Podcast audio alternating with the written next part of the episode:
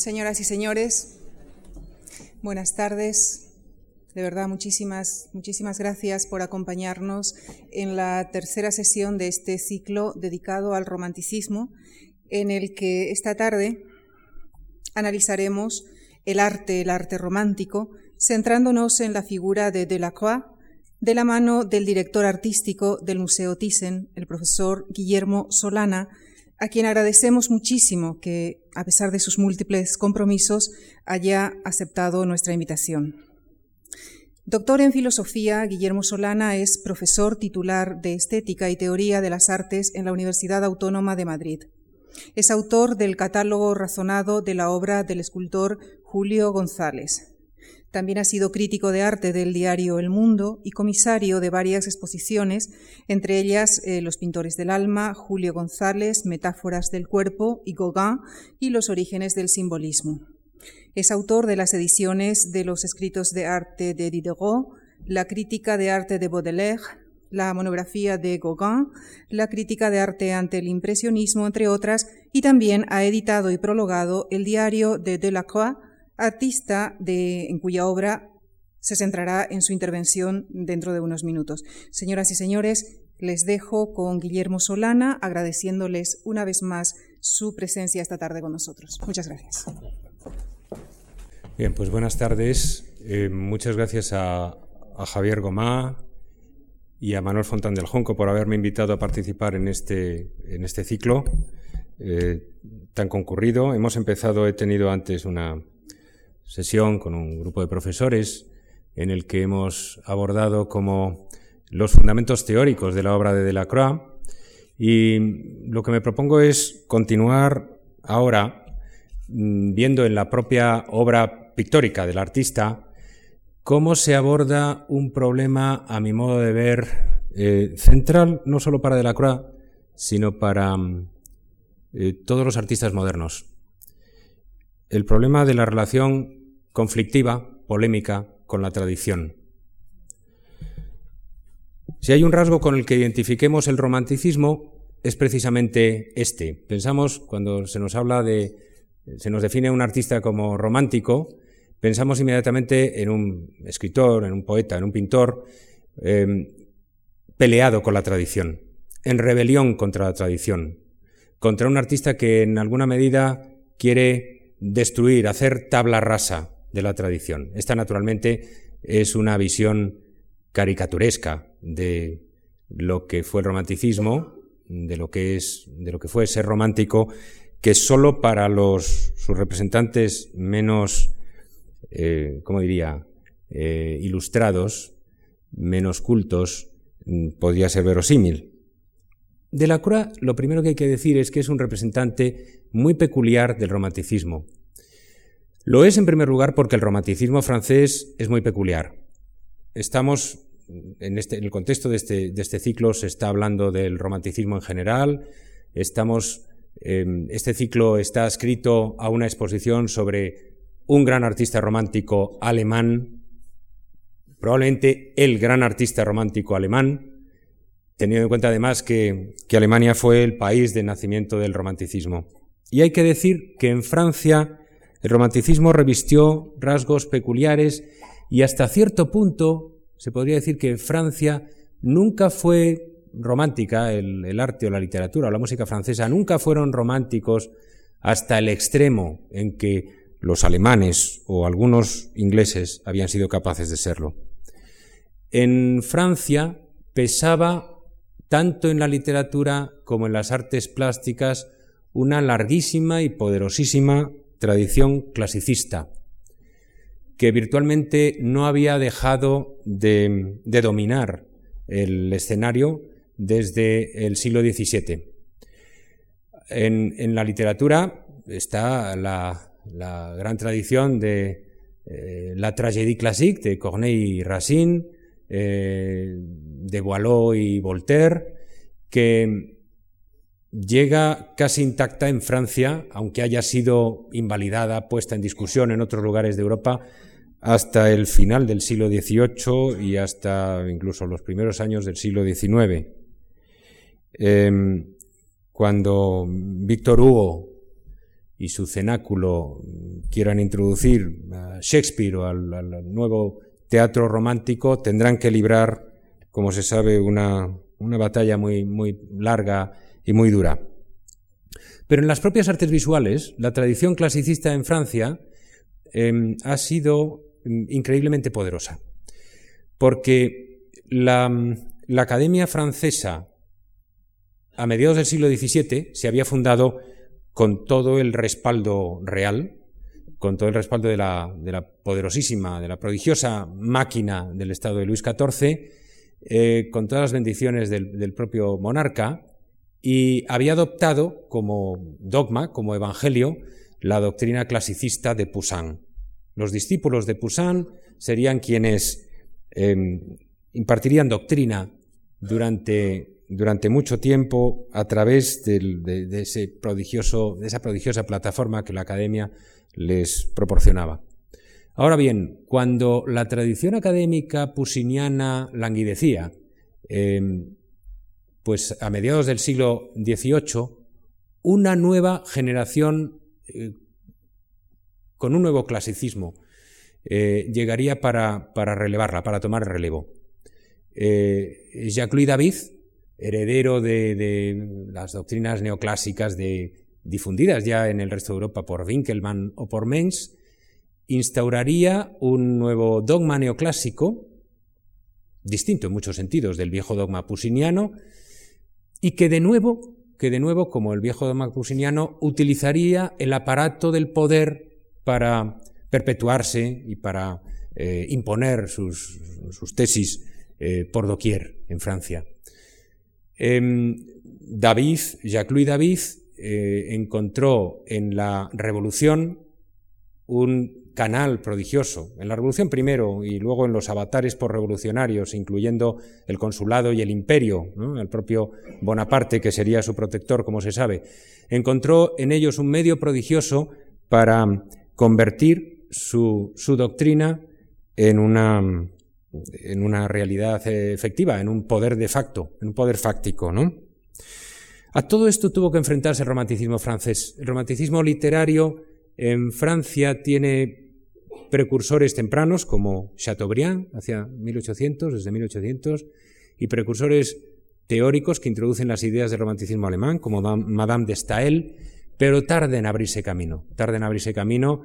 Eh, se abre camino más pronto en la lírica, le cuesta mucho más el teatro, donde las resistencias sociales son, son mayores, y tarda también en la pintura, donde las resistencias eran prácticamente invencibles en llegar a, dominar la escena. Quizá por eso, quizá por eso, el estatuto de los románticos franceses, y entre ellos el de Delacroix, sea siempre tan ambiguo, tan equívoco. Ustedes saben que, a pesar de que Delacroix pase por ser, haya pasado a la historia como el representante del romanticismo en la pintura francesa del siglo XIX, a pesar de que estuviera vinculado personalmente con todos los grandes cabezas de fila del romanticismo en las diversas artes, a pesar de que fuera, por ejemplo, amigo de Stendhal, eh, amigo de, de, Víctor Hugo, eh, a pesar de que mm, compartiera con la crítica romántica pues, los mejores momentos, a pesar de que se inspirara en los literatos románticos para buena parte de su, de pintura, tanto en, los grandes precursores del romanticismo como Shakespeare, hasta los, contemporáneos más inmediatos, como Walter Scott, por ejemplo. A pesar de todo esto, eh, a lo largo de su vida, Delacroix demostró una resistencia muy considerable a reconocer, a reconocerse a sí mismo como romántico, a admitir que se le pusiera la etiqueta de romántico. Mm, es bien conocida una airada respuesta que le dio en su madurez a un bibliotecario llamado Laurent, que en cierta ocasión le saludó, eh, eh, oh señor, eh, usted es el Víctor Hugo de la pintura. Y, y Delacroix, con esa altivez y esa reserva que le caracterizaba y que lo hacía a veces impertinente, antipático a la gente, le respondió, Señor, yo soy un puro clásico. Em, es, verdad, es verdad que lo, romántico se convierte en clásico pasadas unas décadas, ¿no? En, un par de generaciones.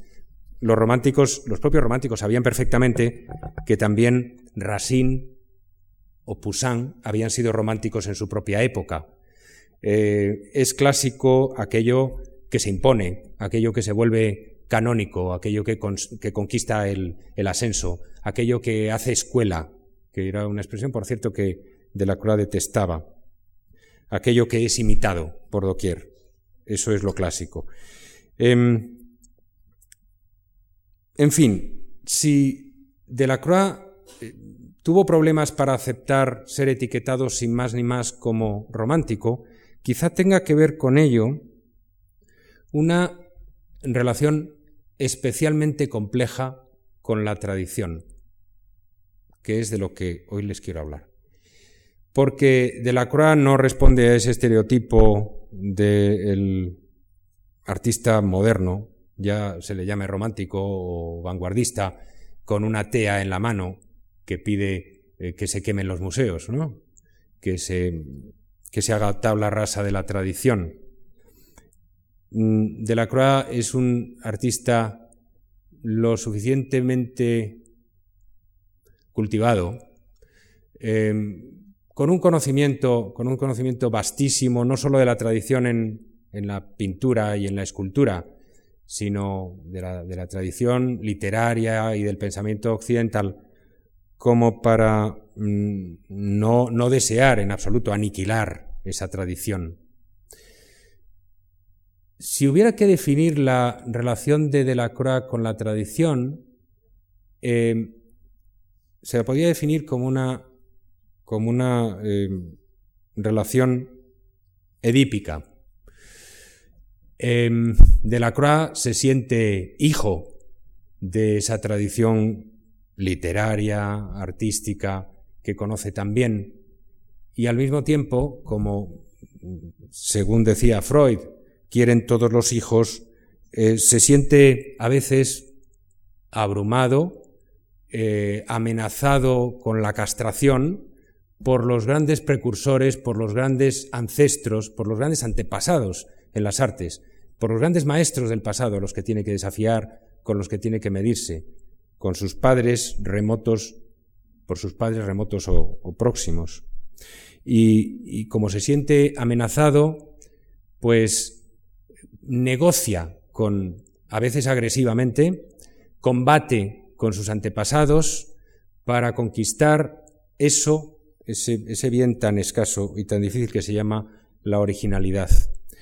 Lo que vamos a ver eh, en lo que sigue es la historia contada en, unos cuantos episodios, porque no, no, cabe toda la trayectoria, la trayectoria entera de la Croix en una hora, pero la historia contada en unos cuantos episodios, a través de unas cuantas obras maestras del artista la historia de un eh, complejo romance de amor y odio, una ambivalente, relación de amor y recelo con, la tradición, con los precursores, con las, fuentes artísticas de las que de la bebió.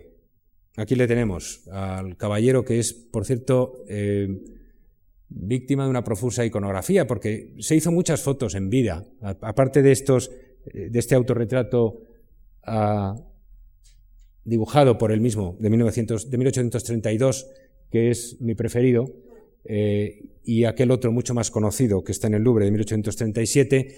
Em, de la Cruz hizo muchas fotografías, pero no los he querido traer aquí porque, en primer lugar, él que era un dandy, que era extremadamente vanidoso, eh, detestaba su aspecto en todas y cada una de esas fotos y además, en general, detestaba el retrato fotográfico, aunque se sometiera a él en varias ocasiones. Dicen que eh, nada detestaba tanto como una de las fotografías que Nadar hizo, hizo de, el famoso fotógrafo Nadar hizo de él. Este em, Este Eugène Delacroix, eh, hijo de un, de un tal Charles Delacroix, que es un alto funcionario político del periodo revolucionario y del, periodo imperial, eh, embajador en, Holanda em, y, posiblemente, según las malas lenguas, eh, dicen que corneado, si se me permite utilizar esta palabra, por el mismísimo Tallerán cuando era ministro de Asuntos Exteriores. Hay muchas, em, referencias o rumores desde hace mucho tiempo, desde el propio siglo XIX, según los cuales eh, de la Croix no habría sido hijo de su, de su padre oficial, de su padre legítimo, sino del mismísimo Tallerán, que habría enviado a su padre a un destino lejano para, poder relacionarse con la madre del, del artista. Este, este eh, Eugène Delacroix eh, se forma en el Lycée eh, Louis Legrand, en una institución de, enseñanza muy, muy sólida, después Liceo Imperial, y, tiene, pasa por una formación como, tal como rinden testimonio, sus diarios y su, correspondencia, por una formación literaria y, retórica eh, al, gran, al gran estilo de la tradición francesa, y, experimenta una vocación muy temprana eh, por la pintura que irá a, satisfacer al, atelier de un, pintor de, la, de aquel momento, eh, Guérin, que de todas formas, pintor de la escuela de David, que de todas formas no le marca decisivamente porque, como veremos, serán dos pintores más heterodoxos, más, eh, mucho más individualistas, más personales, Gros y Géricault, quienes mm, le determinarán en su primera juventud a seguir el camino muy personal que desde el principio sigue. Con 24 años, con 24 años solo, eh, se estrena en el Salón de 1822 de la Croix con una pintura que hace época. Eh, una pintura que oficialmente se llama La barca de Dante, pero a la que él se refiere eh, habitualmente como se referirá como Dante y Virgilio. Es un episodio muy al gusto romántico.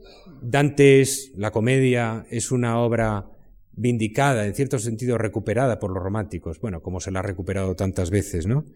Y el pasaje que escoge eh, de la Croix para pintarlo procede del canto octavo del infierno, cuando Dante y Virgilio atraviesan la, Estigia, conducidos por flechas, el, barquero, y su barca es asaltada por los condenados que se debaten en el, agua. Em, el cuadro fue saludado casi unánimemente por los críticos que se ocuparon de él como la obra de una gran promesa, la obra de un, de un eh, artista que en el futuro daría mucho que hablar. Y en particular hubo un periodista, Thierry, un periodista que venía de Marsella y que terminaría siendo ministro y teniendo las más altas magistraturas del Estado francés, terminaría siendo un, político, uno de los políticos franceses más importantes del siglo XIX, que se fijó en, esta pintura del joven de la Croix y dijo que era du Rubin Châtier, o sea, como un Rubens corregido, un Rubens purificado.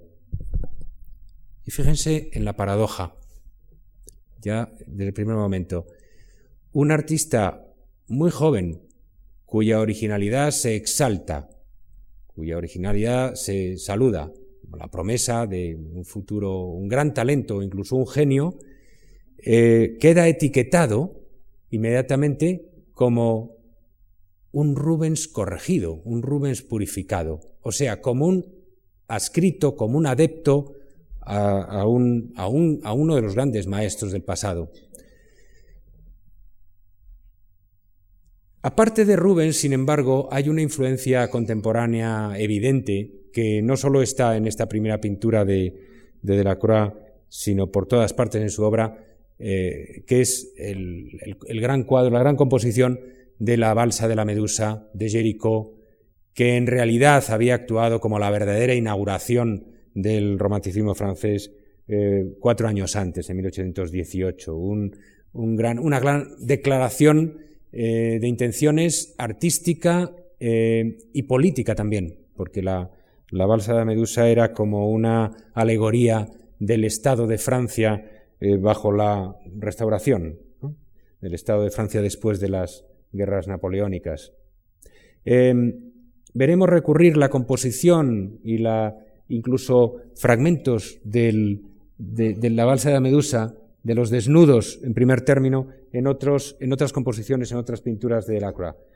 Em, junto a, a Jericó, más allá de Jericó, hay que em, leer, hay que descifrar la presencia del mismísimo Miguel Ángel, una figura que presidiría eh, hasta el punto de la obsesión toda la carrera de Delacroix. Si hay un artista a quien Delacroix invoca, a quien Delacroix admira, a quien Delacroix literalmente adora, es a Miguel Ángel. Eh, y escribió sobre él en muchas ocasiones. Llegó a escribir sobre, sobre el juicio final de la Sixtina, aunque Delacroix, como es notorio, nunca visitó Italia. Tuvo el, extremo atrevimiento de, escribir detalladamente sobre el juicio final de Miguel Ángel, conociéndolo solo a través de, grabados. Pero, en fin, hay un fragmento en particular del juicio final del que habla Delacroix, que es el fragmento donde Miguel Ángel introduce un, trozo de iconografía pagana, la figura de Caronte eh, golpeando a los condenados, haciéndolos salir de la barca a la fuerza de nuevo una escena de violencia, que tiene una analogía eh, pues nada difícil de descubrir, presenta una analogía nada difícil de descubrir con el tema en general, con la, con la escena de, la barca de Dante de Delacroix. Ya vamos viendo cómo esta irrupción en escena, este debut en sociedad, en la sociedad artística del joven Delacroix, está en realidad eh, horadado, agujereado como un queso de Gruyère, por las más diversas y más importantes influencias. Eh, podemos detallar alguna más que son convencionales, sobre las cuales los eh, historiadores se ponen de acuerdo. Por ejemplo, el, torso del, barquero está tomado, lo sabemos porque hay estudios en el Louvre de que el propio Delacroix hizo a partir de esta escultura del famoso torso del Belvedere, de, esta, de este fragmento, de esta estatua mutilada antigua, eh, probablemente un torso de Heracles, eh, que se conserva en el Belvedere en el Vaticano. la, figura, eh, bueno, aferrada a la barca y como recostada en el agua, está, según declaración explícita de los más próximos a Delacroix, tomada de, Miguel Ángel, de la figura de la noche de la capilla Medici, em, que de la Croix admiraba particularmente, a la que se refirió en muchas ocasiones. Em, la figura del, rapto de Europa de Tiziano, a través de grabados, pudo determinar, pudo influir en la figura del, condenado eh, que hace esta especie de, salto espectacular junto al, al borde de la, de la barca que cae junto al borde de la barca, hay el mismo, este mismo dinamismo en la, en la figura.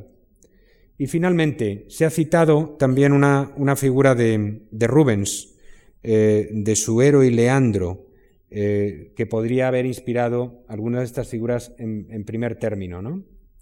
que se aferran a la, a la barca de Caronte. Em, lo que tenemos así en el, en la pieza de este joven artista que se estrena con la promesa de la mayor originalidad es un mosaico de referencias em, bajo, bajo, las cuales casi la, originalidad de la pieza queda como sepultada, ¿no? Diríamos. ¿Cómo abrirse camino a través de esta selva de referencias cuando uno incluso en su, en su estreno en sociedad eh, aparece adornado con tales, con tales joyas, con tal guarnición, ¿no? cuando eh, su, pieza de estreno aparece así revestida. De la Croix utilizará un subterfugio, más que un subterfugio, toda una estrategia para escapar a la, a la gravitación del pasado, a la gravitación de la tradición. Un subterfugio, una estrategia que otros contemporáneos suyos, otros artistas románticos habían utilizado. Y es el ir en busca del presente, el correr en busca de lo contemporáneo, en lugar de representar una escena eh, mitológica, literaria, alegórica, em, inspirada por un autor del pasado, ir en busca del reportaje contemporáneo, del fait divers, de los sucesos, de lo que sale en los, en los periódicos, y monumentalizarlo para convertirlo en épica. Eso es precisamente lo que Delacroix hará en, el, eh, en 1824 con su segunda gran aparición, con su segundo gran golpe de, teatro, que son las matanzas de Quíos. Pero para explicar algo sobre la circunstancia de, las matanzas de Quíos, conviene recordar eh, que la pintura triunfadora por excelencia en el Salón de 1824 fue una pintura de un carácter muy distinto de la de Delacroix, eh, el voto de Luis XIII, de un pintor que sería a lo largo del tiempo y permanece hoy todavía en la historia como el rival por antonomasia de Delacroix. Angre y Delacroix son los dos archirrivales ante la historia, como por cierto lo fueron ya en vida, aunque Delacroix tuvo que dirigirse humildemente a Angre en alguna ocasión para solicitar su ingreso, en la academia, pero por lo demás, mm, siempre que podía, hablaba, hablaba mal de él y de su pintura, con, los amigos y con los críticos, como tenemos evidencia en la, en la correspondencia. Pues bien, muchos, más, muchos años más tarde, Ingres explicaría que, que la única vez que había expuesto con verdadero placer una obra suya en el salón, en el Salón Parisiense, en la gran exposición oficial de pintura y escultura, había sido en 1824, precisamente, cuando el voto de Luis XIII había sido expuesto en el Salón Cagué del Louvre, donde entonces se, realizaba esta exposición oficial. Dice, en aquella época, escribía Ingres o Angre, en aquella época fui feliz al compararlo con las pinturas de nuestros modernos, que son la fiebre y la epilepsia del arte, con las matanzas de Quíos, por ejemplo, em, por haber respetado, por haber respetado yo, quiere decir Angre, la forma humana, en vez de dislocar mis personajes, en vez de hacerlos andar sobre la cabeza y cambiar a la Santa Virgen en un indio iroqués. Yo me, me confirmaba rígidamente y con violencia en mis principios, que son la verdad, para detener la invasión de los bárbaros, como antes de mí David había sometido a los rebeldes que dominaban el, campo después de la muerte de, de. El voto de Luis XIII fue aplaudido, recompensado, pero el Estado favoreció al mismo tiempo a mis adversarios. Ay, ya no puedo ver a nadie, no hablemos de nada, todo se va al diablo, a la diabla, eh, al agujero del abismo. Se ha matado a la madre de las artes, la madre de las artes ha muerto. En el voto de Luis XIII, em, Angre proponía un, su propio mosaico, su propio mosaico de referencias, mm, pero de un carácter notoriamente distinto del, que hemos desvelado en, la barca de Dante de, Delacroix. El, el gran objeto de admiración, de devoción, casi diría, para Angre, era naturalmente Rafael, pintor italiano eh, Rafael.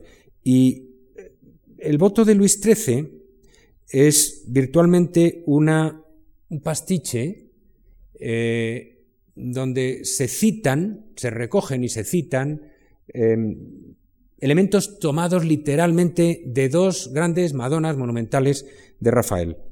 La Madonna de Foliño, que es esta que tienen allí, este es el voto de Luis XIII naturalmente, donde se, de donde se cita, bueno, no solo la posición de la Virgen con el niño arriba. Eh, fíjense, por ejemplo, en el cartelino de los, de los eh, querubes que exponen en el, en el eh, cuadro de Angre y el cartelino del, del querube de Rafael, o el mismo modo en que las manos, de una manera un poco extraña, de Luis XIII se dirigen hacia esa aparición de la Virgen que es como una pintura que se estuviera volviendo realidad, ¿no? Es una pintura que se estuviera volviendo de carne y sangre. Tiene su, fuente, naturalmente, en ese gesto eh, de Juan el Bautista, que, que llama la atención del espectador, del devoto hacia la Madonna. Pero también hay naturalmente elementos muy poderosos tomados, entre otros los que tienen relación con la propia postura de la Virgen, la, eh, en fin, la, ropa, el ropaje que le cubre la cabeza, los pliegues, eh, todo esto está, en fin, cuidadosamente simulado, mimetizado en el cuadro de, de Angre. Entonces ya podemos reflexionar de manera preliminar sobre lo que separa a uno de otro. Realmente lo que a primera vista separa a Delacroix de Angre no es el que Angre se atenga a la tradición, imite a los maestros, eh, incluso con devoción extrema, fijándose en sus menores detalles, mientras que Delacroix es un original adánico que hace tabla rasa de todo. No, de ninguna manera. Em, más bien de lo que se trata es de que la eh, tradición a la cual apela eh, Delacroix es una tradición que él está en cierto sentido construyendo, porque no es la tradición canónica. Quiero decir, Rafael es, era la tradición canónica en este momento. Angre no necesita un, acto de imaginación eh, supremo para eh, inspirarse en Rafael. Pero Delacroix construye como una tradición alternativa, no me gusta demasiado la palabra, pero como una tradición distinta de la convencional, de la canónica, con esas brindas, con esos fragmentos que van desde un torso antiguo, que por cierto había interesado mucho a Miguel Ángel y a Rubens, hasta eh, una, una pieza escultórica importante de, Miguel Ángel, una pieza, esta sí, canónica de Miguel Ángel, un cuadro de Tiziano o una figura de Rubens e incluso la inspiración más próxima de un, artista contemporáneo como Jericho. Em, el, torso de, Belvedere, eh, Miguel Ángel, Tiziano, Rubens y Jericó constituyen una tradición que posiblemente antes de Delacroix no hubiera sido reconocida por nadie, no hubiera podido ser reconocida como tal tradición.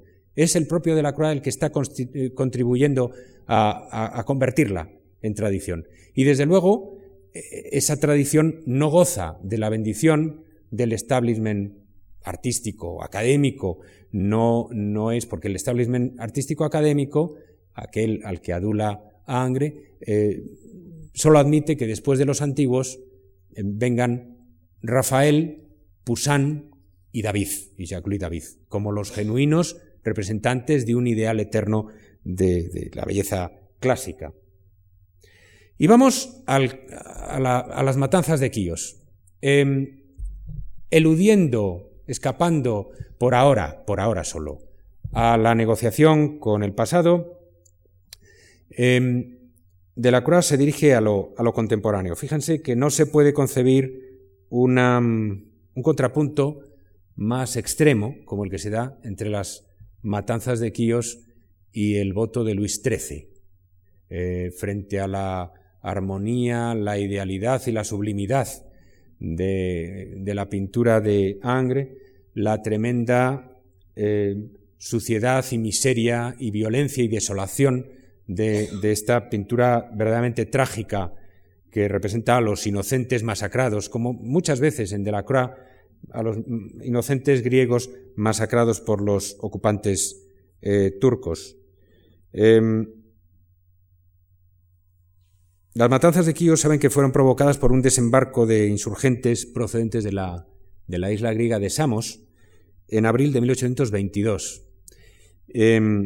Aparentemente los pobres habitantes de Quíos no se comprometieron demasiado con los insurgentes, pero no les sirvió de nada, porque unas semanas después los turcos desembarcaron en la, en la isla y reprimieron la, insurrección de los, nativos de Samos con una carnicería que duró eh, dos meses en la primavera, una continua carnicería en la cual las aldeas, pueblos y aldeas fueron arrasados, los hombres asesinados, las mujeres esclavizadas. Eh, de la Croix tenía informes directos digamos, informes periodísticos de testigos como el coronel Gautier, con quien se encontró el mismo día en que comenzó la, la pintura. Pero de algún modo aspiraba a convertirla en una pintura monumental, épica, que mm, valiera para, todos los, para todas las épocas. Para eso tenía que servirse de los recursos de la gran pintura y de la gran tradición de la pintura.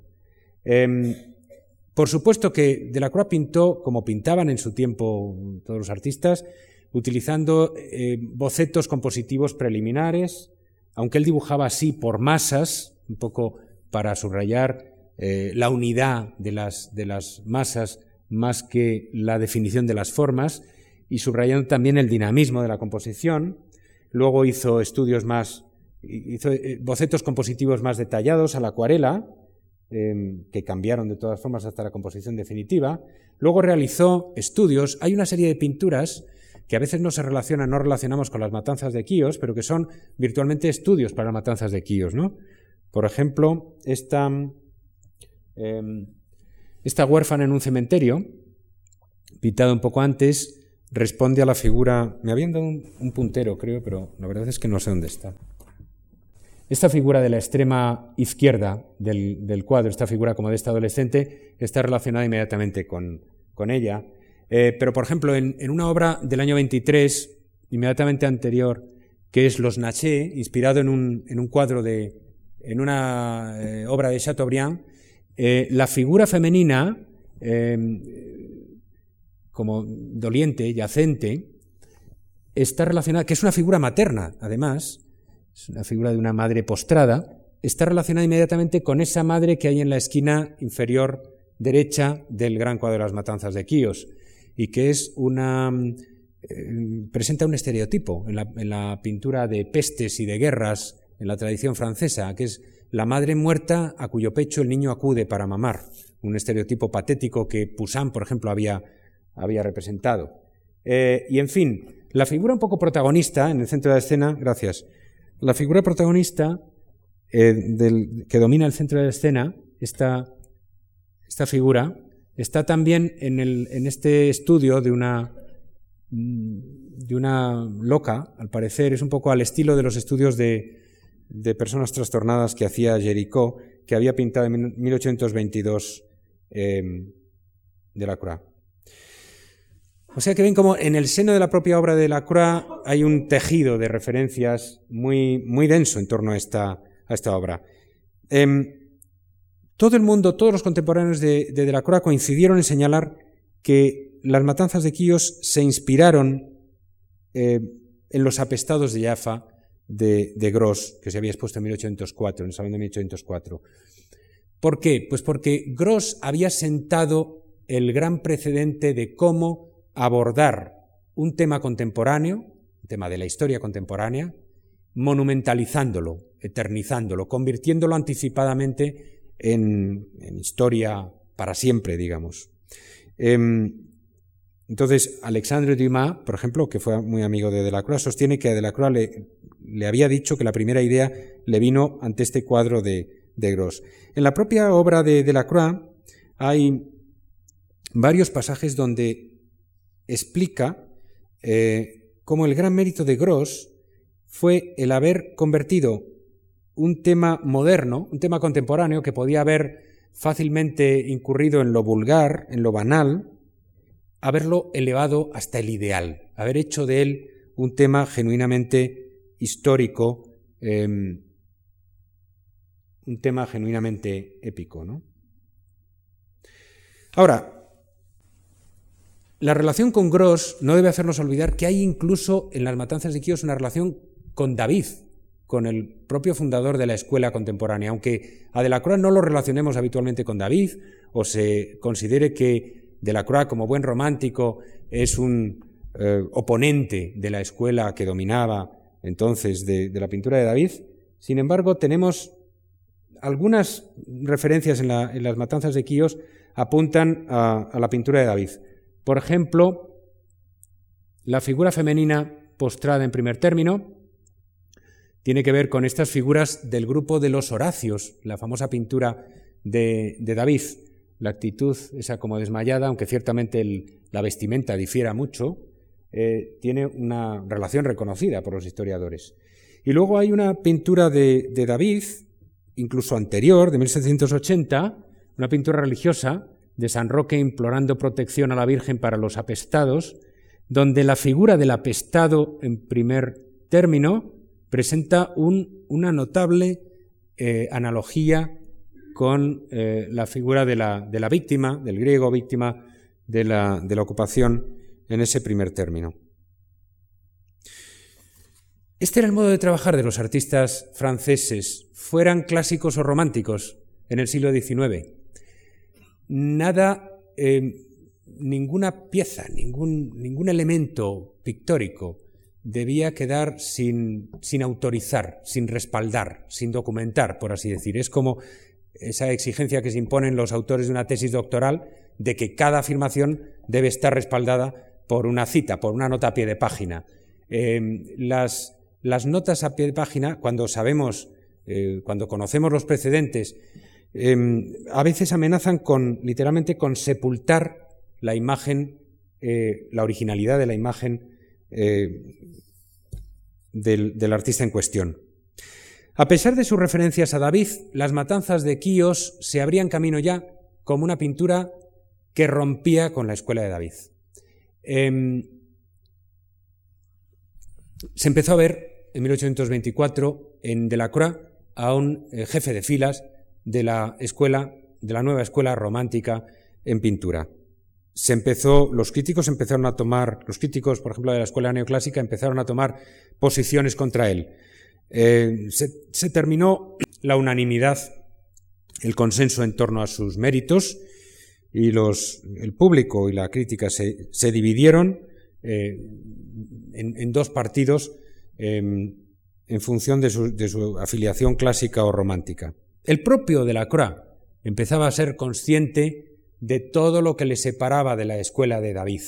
Hay un pasaje en sus escritos, eh, un texto sobre las variaciones de lo, de lo bello, donde explica, con el contraste entre dos obras de pintores franceses contemporáneos, eh, qué es lo que él echaba de menos en la escuela de David y qué, qué es lo que él apreciaba, que no estaba presente naturalmente, o que la escuela de David no recogía. Em, y él lo, presenta este contraste entre la escuela de David y, otras alternativas a través de dos pinturas de contemporáneos suyos que tratan el tema de Belisario. Belisario fue este famoso general del emperador bizantino Justiniano que después de haber conquistado pues medio, media Italia eh, fue injustamente tratado por el emperador y, tuvo que mendigar ciego para vivir. Eh, entonces, esta imagen de Belisario había sido representada por David en esta pintura y por Gerard. Y, Delacroix presenta una eh, contraposición en un artículo entre mm, muy expresiva de las limitaciones de la escuela de David entre los dos cuadros. El Belisario de David dice está concebido como un bajorrelieve. Em, la ejecución es muy acabada en el sentido académico, pero no, no permite, no tiene nada de encanto, dice. Y finalmente, en el cuadro hay poco margen para la emoción que habría derecho a esperar de semejante eh, tema. En cambio, dice, Gerard busca, por el contrario, em, una, ruta opuesta. En vez de la aridez de la composición eh, de David, em, busca una, una, composición más simple pero muy efectiva en el contraluz de la figura contra, de las dos figuras contra el, contra el cielo. Toda su composición está expresivamente subordinada al mismo fin, que es la idea de el abandono, la soledad y la, la melancolía o la tristeza producto de esa, de esa soledad, Dice, el, héroe, va caminando, Belisario va caminando eh, junto al borde de un precipicio. Bueno, yo no lo veo tan precipicio, pero de la Croix dice que es un, que es un precipicio. Y el, cielo contra el cual se recorta la figura es el cielo del crepúsculo, que es un cielo, pues dramático, ¿no? Em, es decir, de la Croix encontraba en Gerard todas las cualidades expresivas, emotivas, que a su modo de ver faltaban en el tratamiento de, David.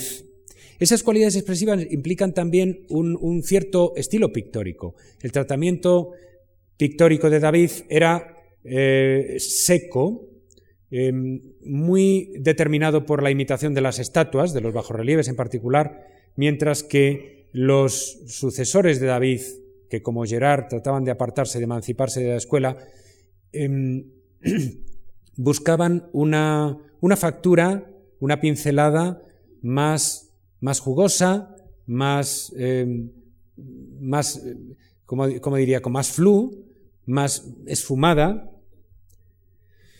En fin, como una especie de apéndice a su gran cuadro de las matanzas de Quíos, y las matanzas de Quíos era el reportaje de una derrota, em, la, gran derrota heroica de las fuerzas griegas se sellaría en Misolonghi, en un episodio numantino donde los, los sitiados decidieron eh, dar hasta, el último, hasta la última gota de su sangre y volar, volar sus propias fortalezas antes que ser eh, invadidos, ocupados por los turcos.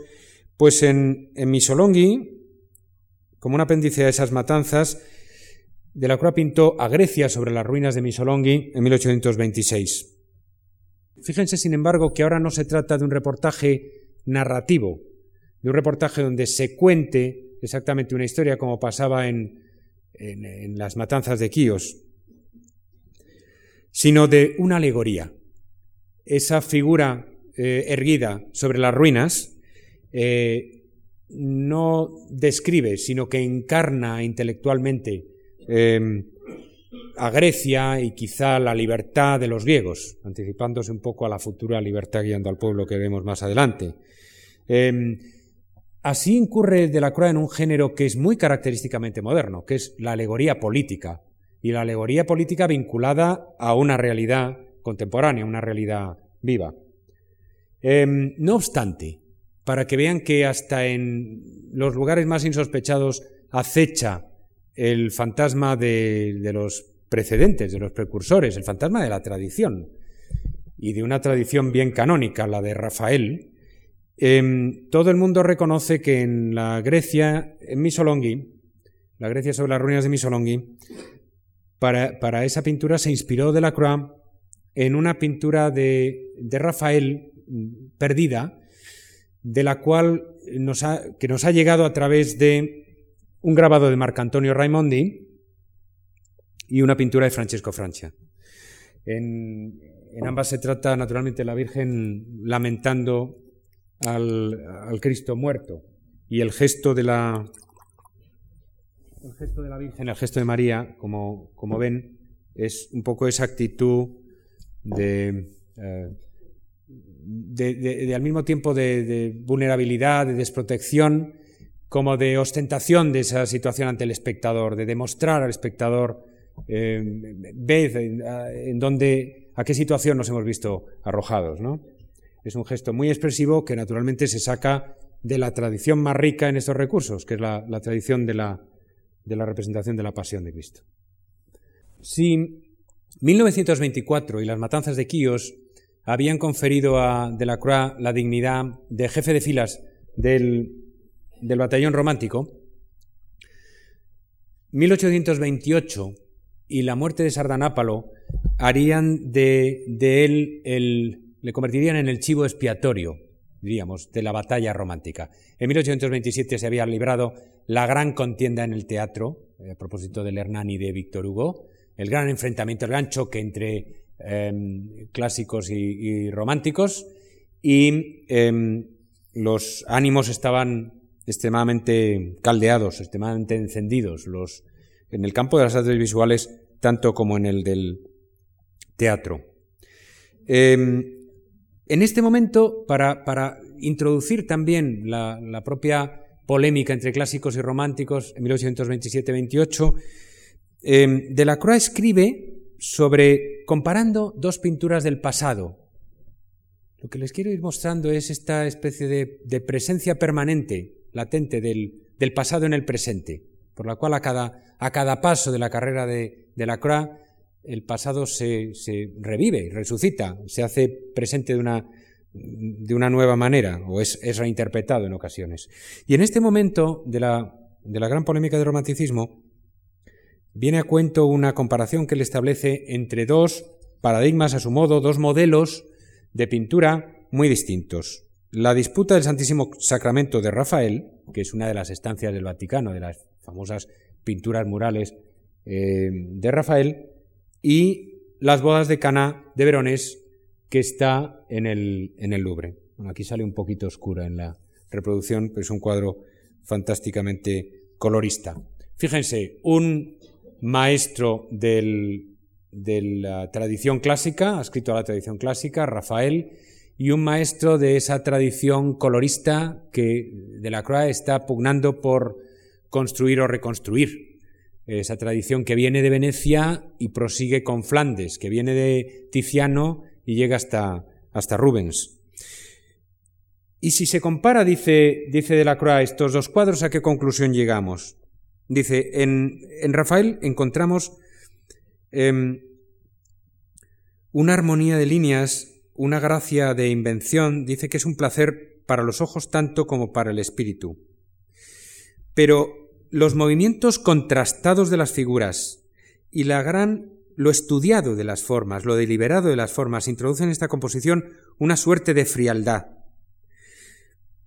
Estos santos y estos doctores tienen, tienen aire de no conocerse de nada. Y cada uno de ellos parece posar ahí para la eternidad. ¿Quién no ha sentido, quién no ha experimentado eso ante la composición de la última cena de Leonardo, no? Tan maravillosamente distribuida en grupos de tres, pero tan carente de, en realidad, de espontaneidad, porque todo está tan maravillosamente compuesto. A esto, a esto apunta.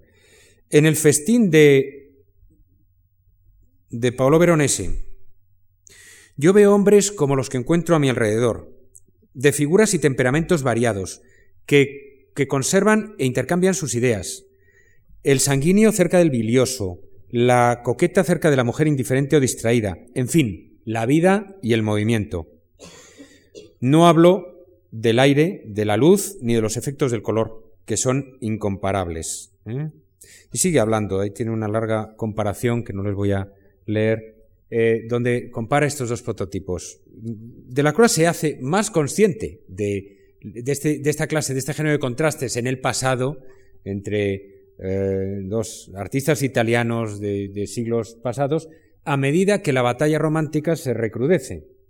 Y la batalla romántica no se puede presentar más, em, más tajante. De nuevo, Angre presenta una composición eh, maniáticamente, maniáticamente equilibrada, la apoteosis de Homero, una composición obsesivamente determinada por las verticales y las horizontales, em, obsesivamente simétrica, este homenaje de todas las artes y todos los artistas eh, y de todos los géneros, ¿no? La épica, la tragedia, eh, la, pintura, la música, la poesía, al, gran originador Homero.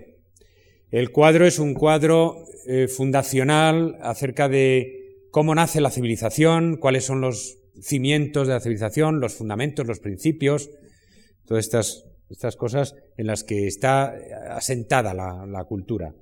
Eh, incluso, en primer término, se atreve a, eh, Ingres de manera muy patriótica a introducir figuras francesas, ¿no?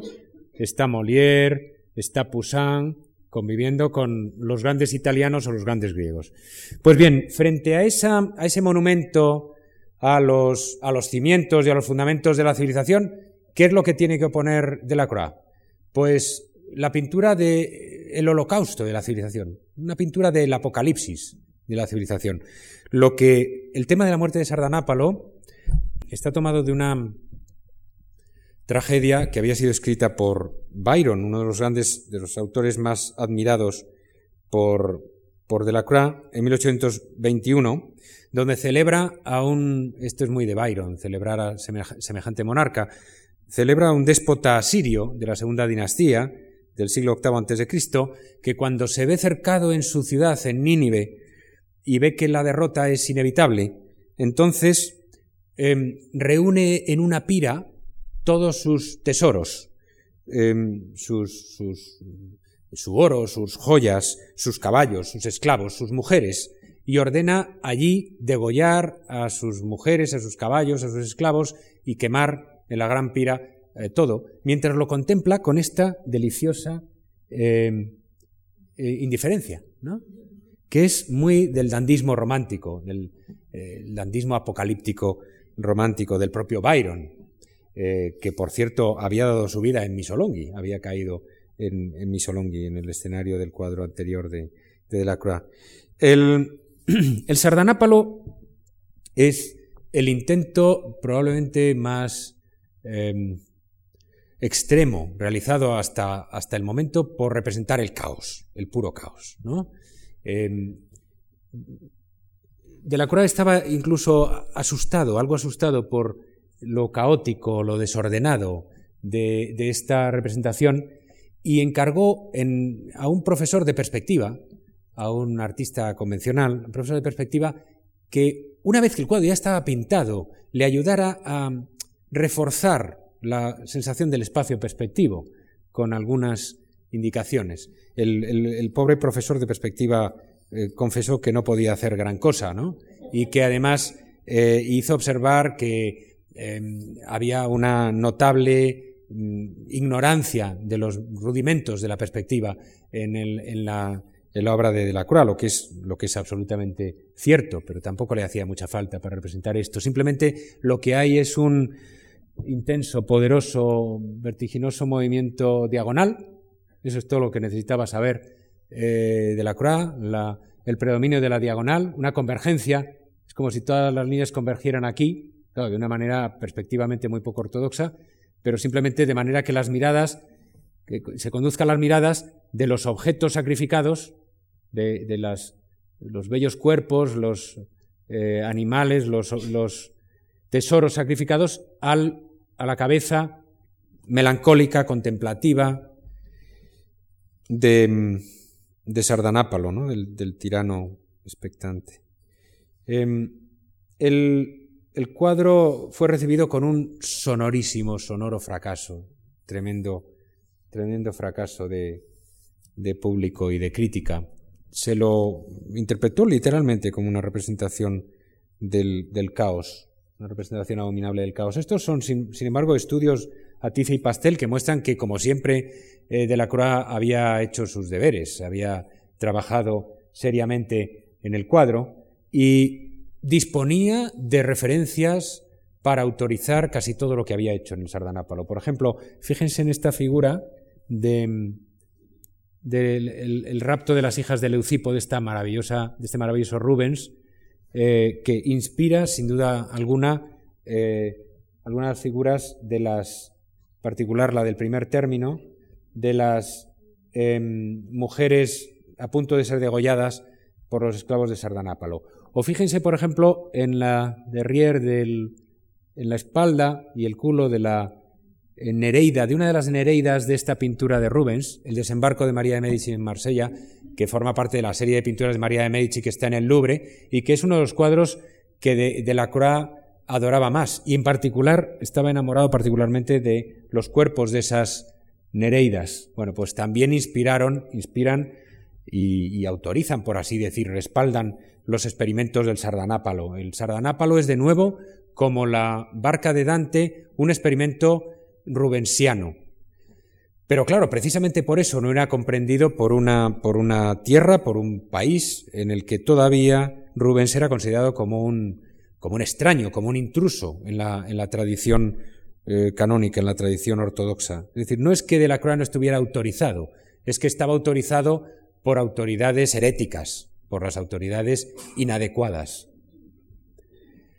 El 28 de julio de 1830 es mucho más conocido por otro título, que no es, sin embargo, el original, eh, a saber, el de La libertad guiando al pueblo.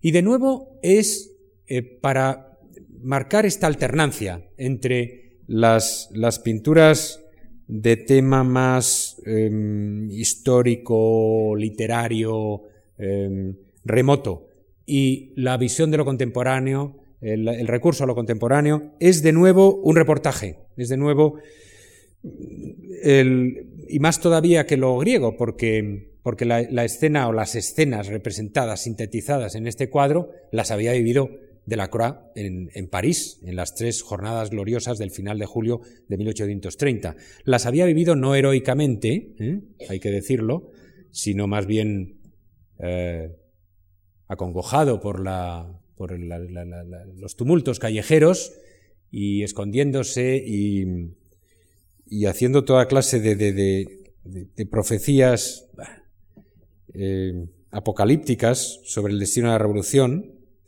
aunque afortunadamente el miedo se le pasó pronto porque la revolución de julio que depuso a, Carlos X y a los Borbones, como saben, fue breve y relativamente incruente, incruenta. La, la revolución estalló, como saben, cuando Polignac, el ministro de, Carlos X, eh, publicó unas ordenanzas que abolían la libertad de prensa, disolvían la Cámara eh, recién electa, reformaban la ley electoral para reforzar el poder de la aristocracia, elevaban las tasas de, para votar de, para el sufragio de, los, para los burgueses, y todo esto unido al desempleo, a, a los bajos salarios y al problema de la vivienda, digamos que aliaron a las clases trabajadoras de París con las clases comerciales, industriales, con la, burguesía, y en tres días terminaron con el régimen borbónico.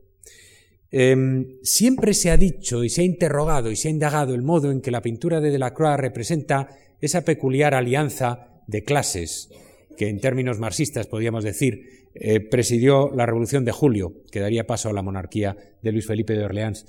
Había hace años, eh, leí y, fatigué, como diría Borges, estudié mucho un libro que era la tesis doctoral de un, de un estudioso griego marxista, Nikos Hadji que hoy tiene un cargo burocrático en el gobierno y, que examinaba todas las, todas las, críticas de prensa que había tenido el cuadro de la libertad guiando al pueblo, que habían sido muchas, eran decenas, y medía, valoraba, dependiendo de la tendencia de cada periódico, cómo había reaccionado un estrato social u otro ante el cuadro de la Croix, en qué medida se habían sentido identificados con él o no.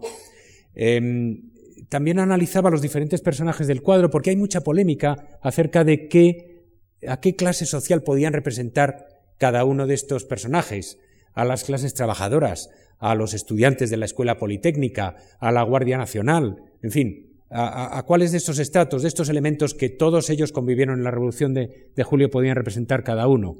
Por ejemplo, parece a veces, hay consenso sobre el hecho de que esta figura como agonizante parece la figura de un, de un trabajador, mientras que eh, esta figura podría corresponder a la de un estudiante de la École Polytechnique, o quizá, como sostenían otros, el propio Haji Nicolau, era un de clase, era una especie de bohemio eh, sin clase, en fin.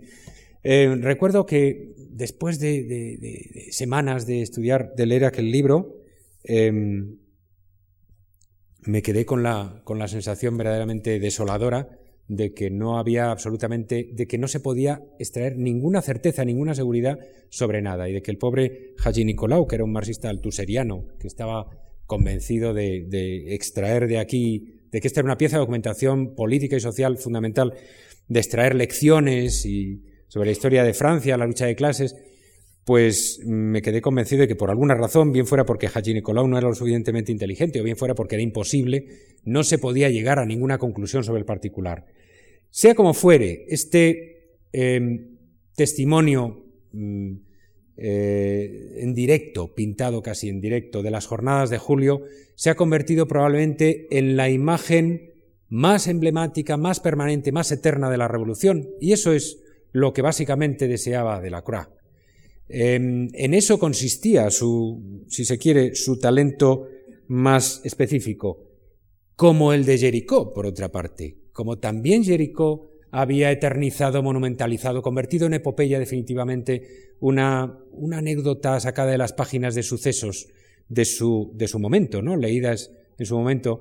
Eh, lo mismo se proponía de la Croix. Y fíjense que entre la libertad guiando al pueblo y este precedente, la balsa de la Medusa, que por cierto Delacroix dibujó muchísimas veces, se dice que posó incluso para alguna de las figuras, frecuentó el, atelier de Jericó mientras se pintaba, en fin, que conocía muy bien. Fíjense que en ningún momento ha estado tan cerca la pintura de Delacroix a la de Jericó, porque en las dos pinturas hay una misma organización, incluso piramidal, rematada igualmente con una figura que agita un, trapo, ya sea este, este, trapo o la bandera en el otro caso, y, en los dos casos esa, pirámide es una pirámide dinámica, es una pirámide que, empuja.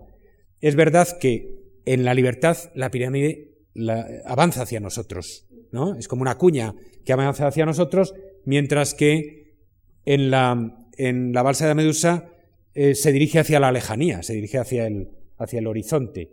Aquí es una imposibilidad la, la, lucha y aquí la lucha es inminente y se viene sobre nosotros, como corresponde a unas escenas revolucionarias vividas en directo por el propio artista. Bueno, pues a pesar de todo, también aquí encontramos la tradición y, y vaya, en su manera más eminente, más, más excelsa. Porque saben ustedes que, mm, según todos los indicios, eh, vamos, Johnson, el autor del catálogo de la Croix, establece sin ningún género de dudas que fue la Afrodita de Melos, popularmente conocida como Venus de Milo, la Afrodita de Melos, esta isla de las Cícladas, que había sido descubierta en 1820 y había sido expuesta por primera vez en el Louvre en 1821. O sea que a su modo también esta señora era una novedad, también era un asunto casi periodístico, era un asunto casi contemporáneo. Los críticos eh, contemporáneos, por ejemplo, hablaban de cómo la, Afrodita de Melos había cambiado la percepción de la escultura antigua, había eh, traído una visión del antiguo que no era tan rígida como la de David, que era más mezcla de realidad y de ideal, de fuerza y, elegancia.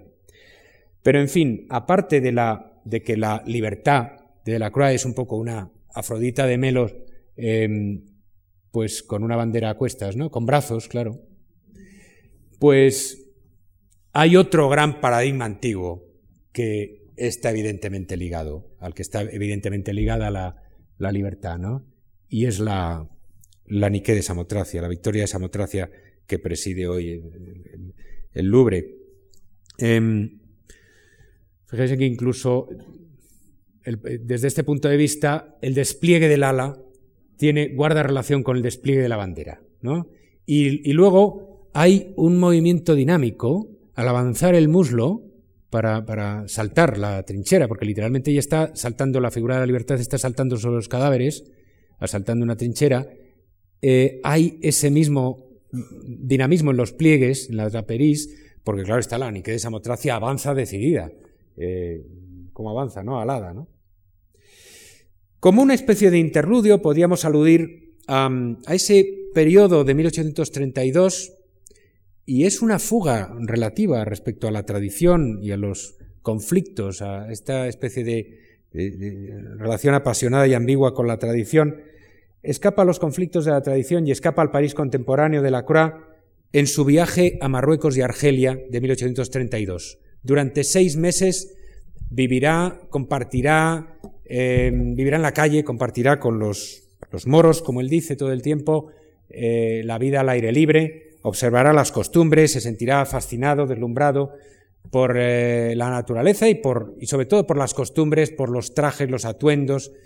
Constantemente repite una cosa muy, muy divertida. Dice, estoy rodeado de brutos y catones. Es como ver la antigüedad revivir ante mis ojos, porque esta gente viste con túnicas, eh, como si tal cosa, al, aire libre, se pasean con túnicas por todas partes. Eh, y él trata de recuperar en Marruecos y en Argelia una especie de antigüedad viva, que no es la antigüedad eh, acartonada de las pinturas de, de Delacroix. De todas formas, lo más interesante para él en Marruecos y en Argelia sucede en los interiores. las ceremonias a las que asiste, la boda judía, por ejemplo, o, por ejemplo, la vida de las mujeres en el Selam, la, vida de las mujeres en el harem, a la que se asoma efímeramente al final de su visita, de su visita en, Argel, merced a, unos intermediarios que le facilitan la visita a, un, a casa de un renegado. Ningún buen musulmán le habría autorizado a, un occidental a entrar y dibujar a, sus concubinas o sus esposas, ¿no? Y finalmente de, estas, de estos apuntes a la acuarela, que, son producto de su viaje a Marruecos y Argelia, surgirá esta em, pieza canónica que establece una nueva tradición, es una de esas piezas que establece una nueva tradición em, de, exaltación de, bueno, lo que Baudelaire llamaría el lujo, calma y voluptuosidad del Oriente, ¿no?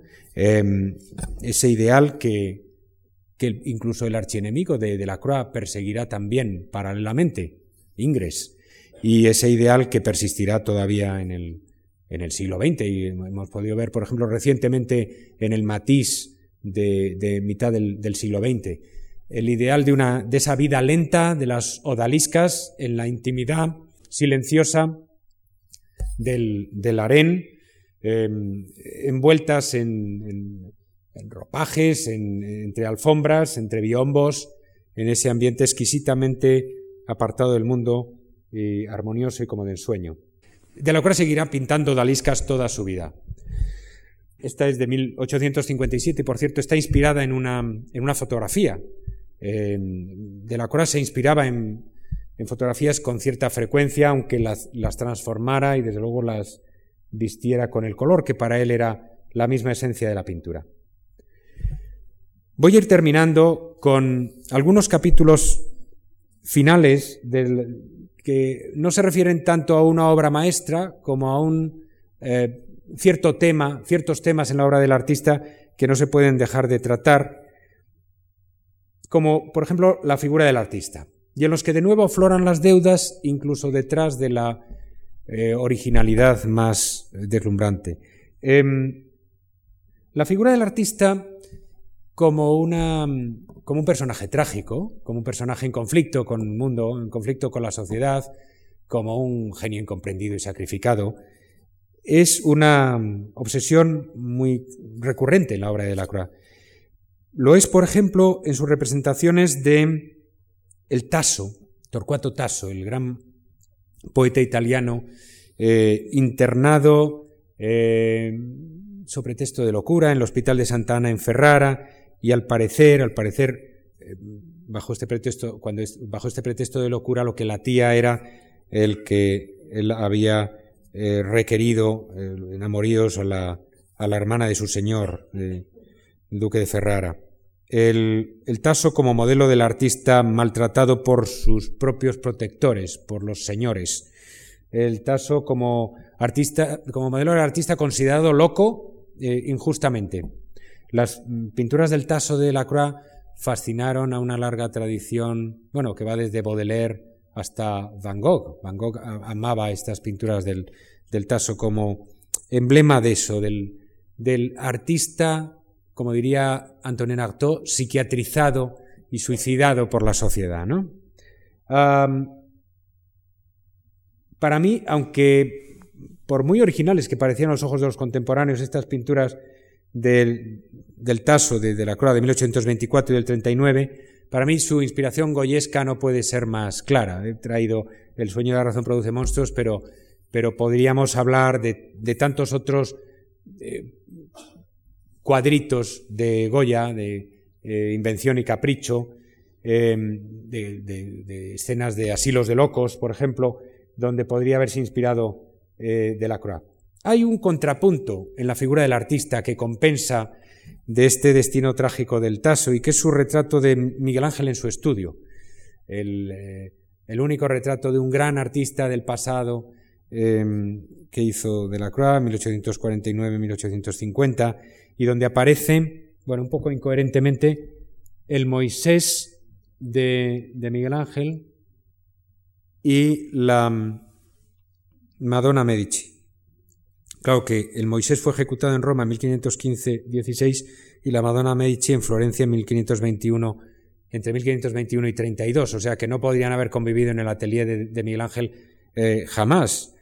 Pero bueno, le permitimos la licencia de la Croix, que evidentemente lo que sí quería era mostrar al artista como una figura melancólica, y que ya no sueña pesadillas como las del Taso. Lo que el Taso soñaba eran estos, estos locos que aparecen detrás de la, de la reja, ¿no? El sueño particular, la pesadilla del Taso era esa, sino que lo que sueña es esas fabulosas creaciones que le superan a él, que son más colosales que él mismo, le superan en, en importancia, en dignidad, ¿no? En fin, el final de la carrera de Delacroix está marcado por el éxito público. A veces se entiende que Delacroix fue un artista que por ser romántico, es verdad que fue excluido, por ejemplo, de la academia, durante muchos años se le impidió entrar en la academia, y a veces se entiende que, que ese rechazo se extendió a otros ámbitos de su carrera. Pero no es así. Delacroix fue uno de los pintores más solicitados por encargos públicos que hubo en el siglo XIX francés, mucho más, por ejemplo, que, que su rival, que su archirrival, Angre. Y en los encargos monumentales es donde su ambición personal y diríamos eh, el empeño de conquistar su originalidad personal se confunde de manera más íntima con la tradición, porque los encargos monumentales, por su propia naturaleza, eh, tienen que armonizarse, tienen que casar con la herencia de los grandes muertos, de los grandes antepasados. Por ejemplo, en torno a 1850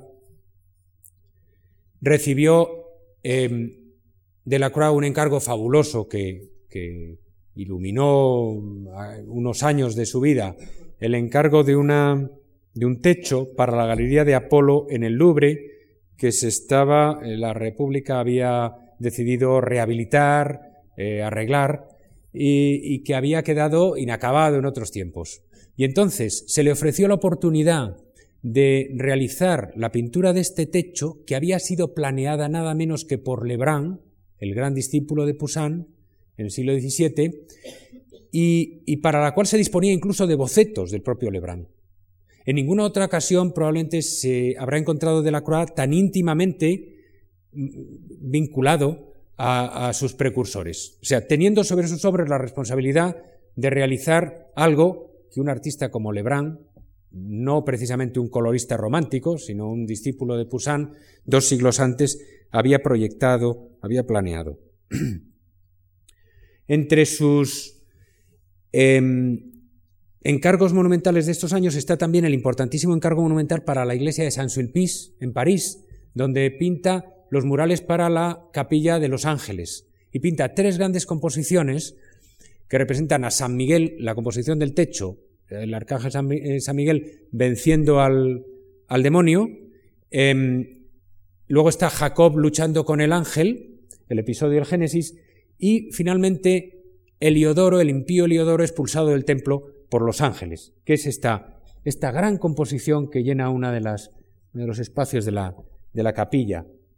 Bueno, pues de la Croix se atreve aquí nada menos directamente que con un tema que no ha sido abordado en realidad nada más que por Rafael en una de las estancias del Vaticano.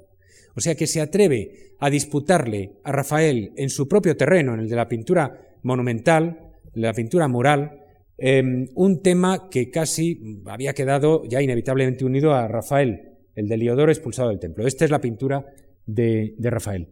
Pero escoge para representarlo, claro está, porque para negociar con la tradición hay que, en fin, hay que ser, hay que ser astuto, hay que utilizar argucias.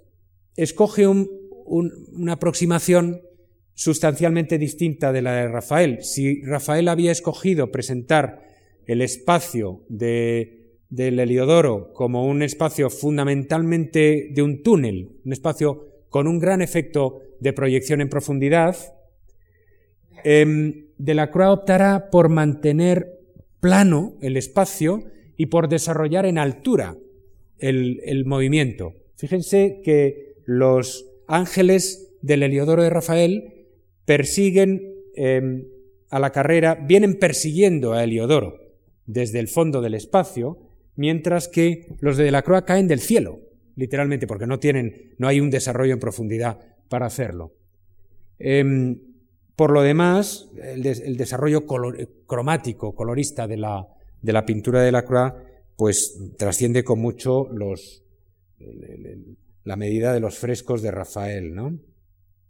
En fin, nuestro último capítulo se refiere también a un episodio en el que Delacroix demuestra al final de su vida haber dominado maravillosamente eh, este, este trato, esta negociación con la tradición que nos permite reconocer las fuentes, servirnos de los ancestros del pasado, sin vernos abrumados por ellos, sino precisamente eh, sirviéndonos de ellos para sacar nuestra originalidad a flote, para realzar nuestra originalidad, sirviéndonos de nuestros antepasados como un pedestal. Em, en, los, la última en, el último tramo de su carrera, eh, Delacroix frecuentó un tema que desarrolló en varias versiones dibujadas y pintadas, que es el de Medea Furiosa.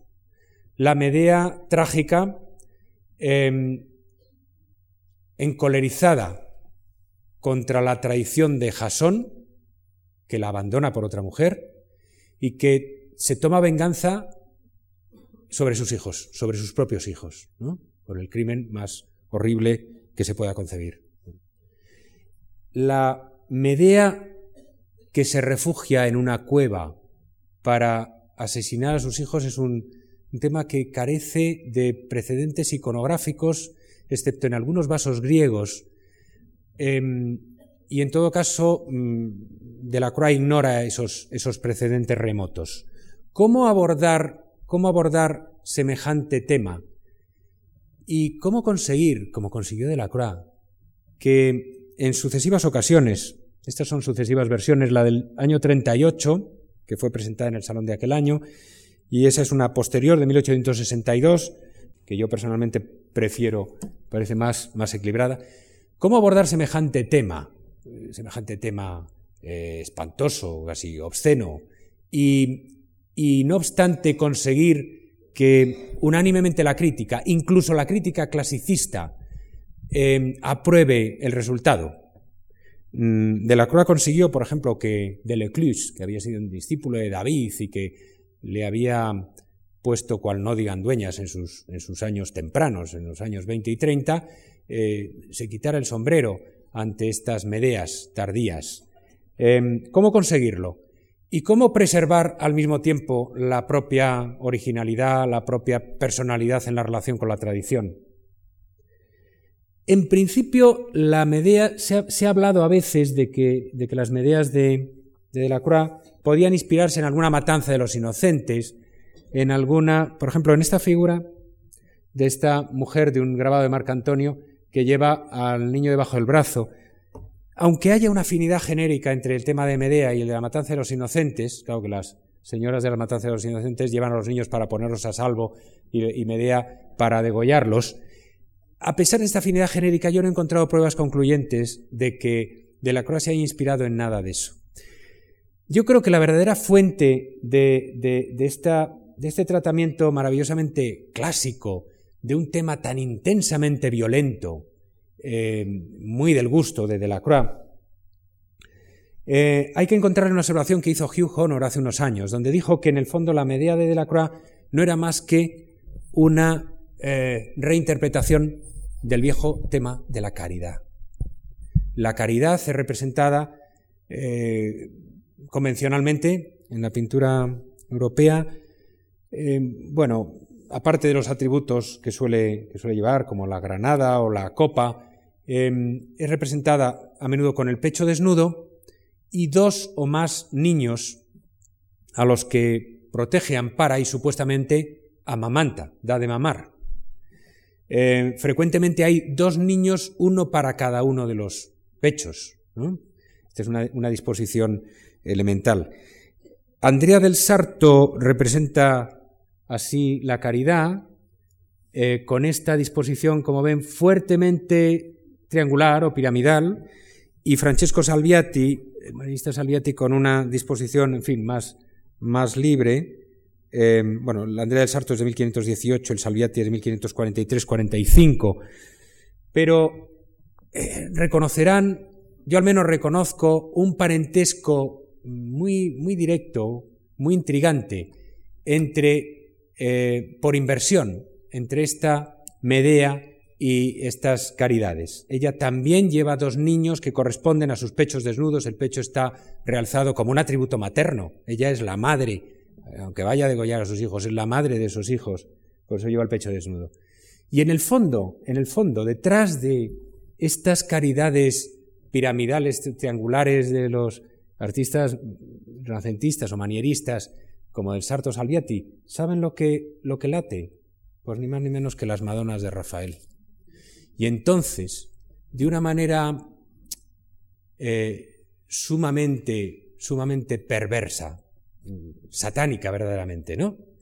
Eh, de la Croix encuentra un camino para un atajo entre la tradición y esa versión siempre violenta, extremada de la pintura que él, que él cultiva. Y encuentra el camino para convertir las exquisitas composiciones clasicistas de las Madonas de Rafael acompañadas por, por el Niño Jesús y San Juan en, en esta terrible, despiadada asesina de infantes. Muchas gracias.